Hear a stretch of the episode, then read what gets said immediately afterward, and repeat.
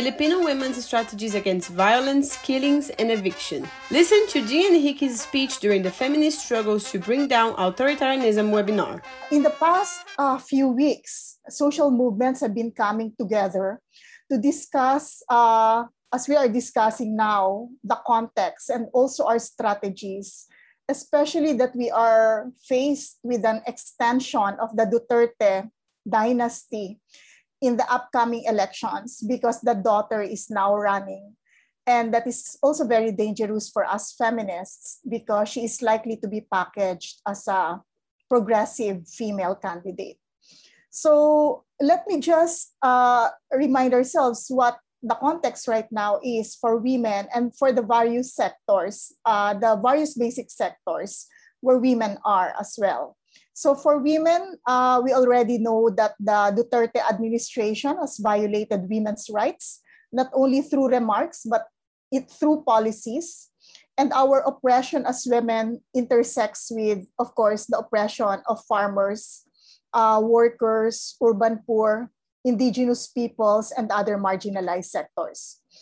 Uh, the Duterte administration also institutionalized governance that is patriarchal, autocratic, militarist, and criminally neglectful, with no accountability to women and the people whatsoever. So the police continues to kill women were primarily targeted also as uh, sex objects and commodities. So we have our organization have cases of women who have been raped by the police um, or used sexually in exchange in exchange for crossing uh, lockdown borders, uh, especially since women have been hoping to gain livelihood during the lock- lockdown or the pandemic. And there are also the aggravating harms brought about by the extrajudicial killings, which is an added form of violence against women. So Duterte's ineffective health governance has also aggravated women's health care burden and exposed women to greater risks. Um, in, for the houseless people, there are laws that legitimize the forced eviction and demolition of poor communities. Since last year, at the height of the pandemic, demolition of houses beset poor communities. 120 families were forcibly removed in one city. In July, in another province, 300 families were affected by demolition of houses. In September, 800 families suffered um, in uh, a different province to give way to local government projects indigenous communities are, uh, like other sectors, victims of repression, abuse, and violence brought about by the militarized war on drugs, the war, also a militarized war against the pandemic, and the war against poverty. Duterte calls their infrastructure, uh, aggressive infrastructure building as build, build, build. Uh, so this kind of track of economic growth has violated and abused the rights of IPs of, or indigenous peoples. So the laws uh, that are put in place by the Duterte administration effectively harassed and killed indigenous leaders who decided to resist development aggression brought about by mining, plantations, uh, dams, energy projects, land conversion, uh, and similar. So IPs or indigenous peoples have been targeted and tagged as terrorists. So it has caused a chilling effect, especially in the rural areas, uh, to resist. Uh, one organization has recorded 76 indigenous leaders as victims of EJKs or extrajudicial killings. The government uh, Commission on Indigenous Peoples failed to perform its mandate and failed to represent the interests of the indigenous peoples, particularly in the Cordillera, in the island groups, and the Muslim region. Uh, the same commission has become the spokesperson of the Duterte government against indigenous peoples. Um, also, in particular, women and youth face specific challenges. Uh, the online classes and the need for employment in the face of hunger has forced young people to leave communities and fall victim to human trafficking. Uh, meanwhile, women uh, as nurturers, uh, still in that stereotypical role of nurturers of the family and community confront health problems and restrictions brought about by destructive, extractive uh, projects uh, and the, also the pandemic. For labor, workers have been suffering from the climate of impunity.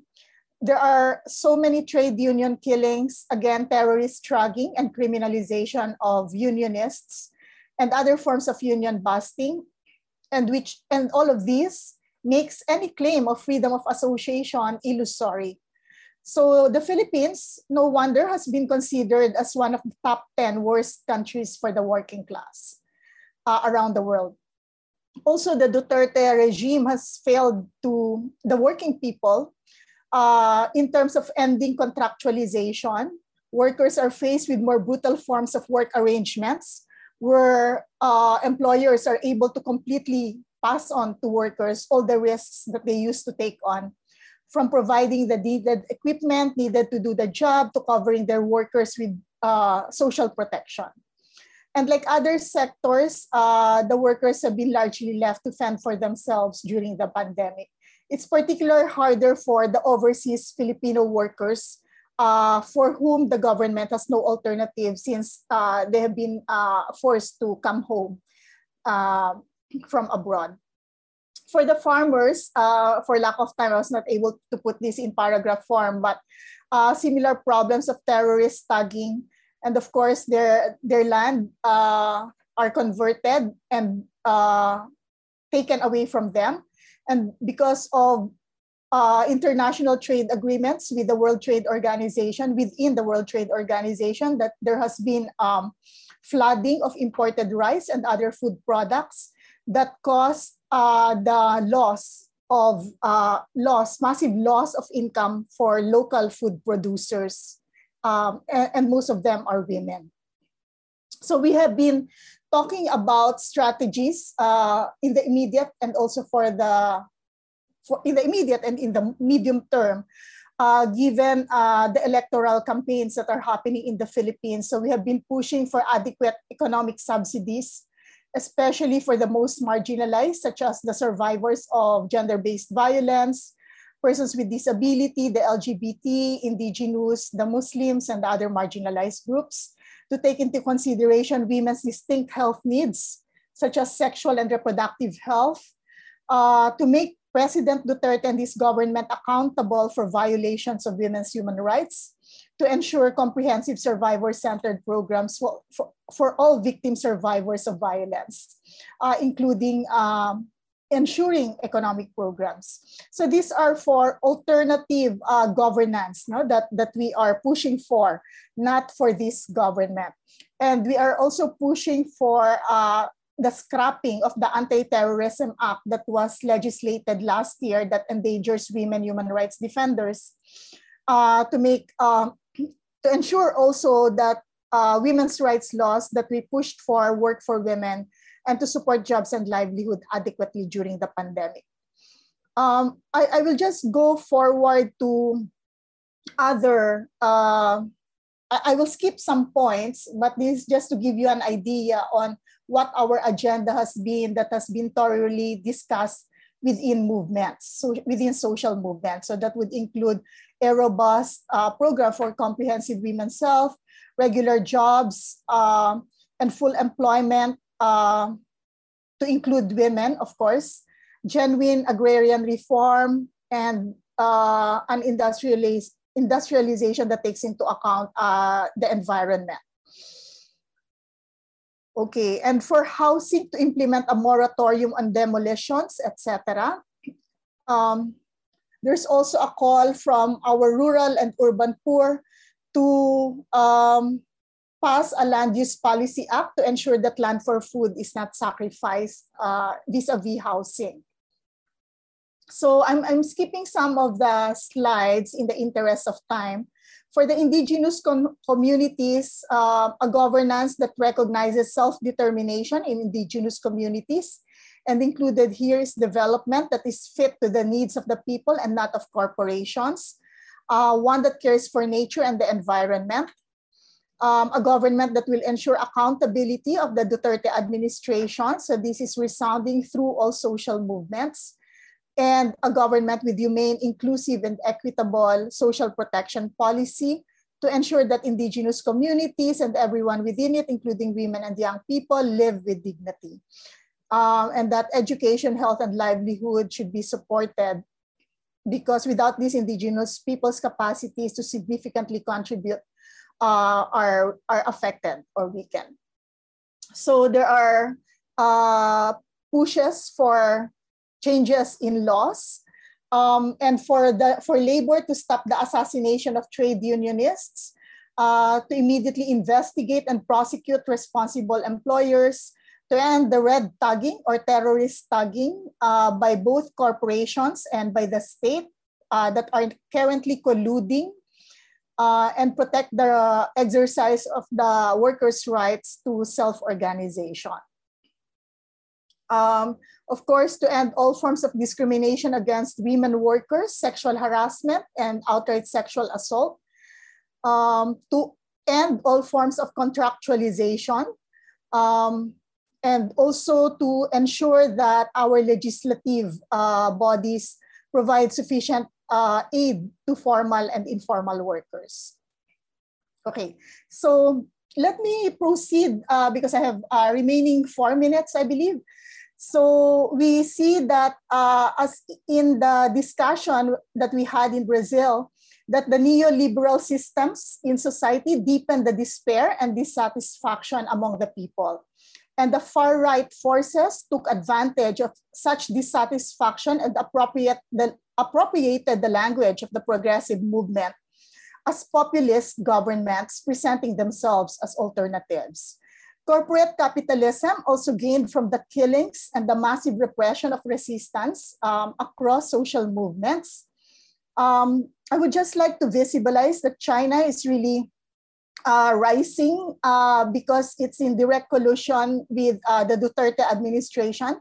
China and capitalists, uh, both China-based and Philippine-based, funded and will continue to fund Duterte in the coming elections. Uh, and that would include, of course, uh, social media troll farms that has been creating a chilling effect also among young people in social media. And uh, even under the Biden administration, the United States has been cementing relationship with Duterte by negotiating the stay of the military agreement or the visiting forces agreement in the Philippines.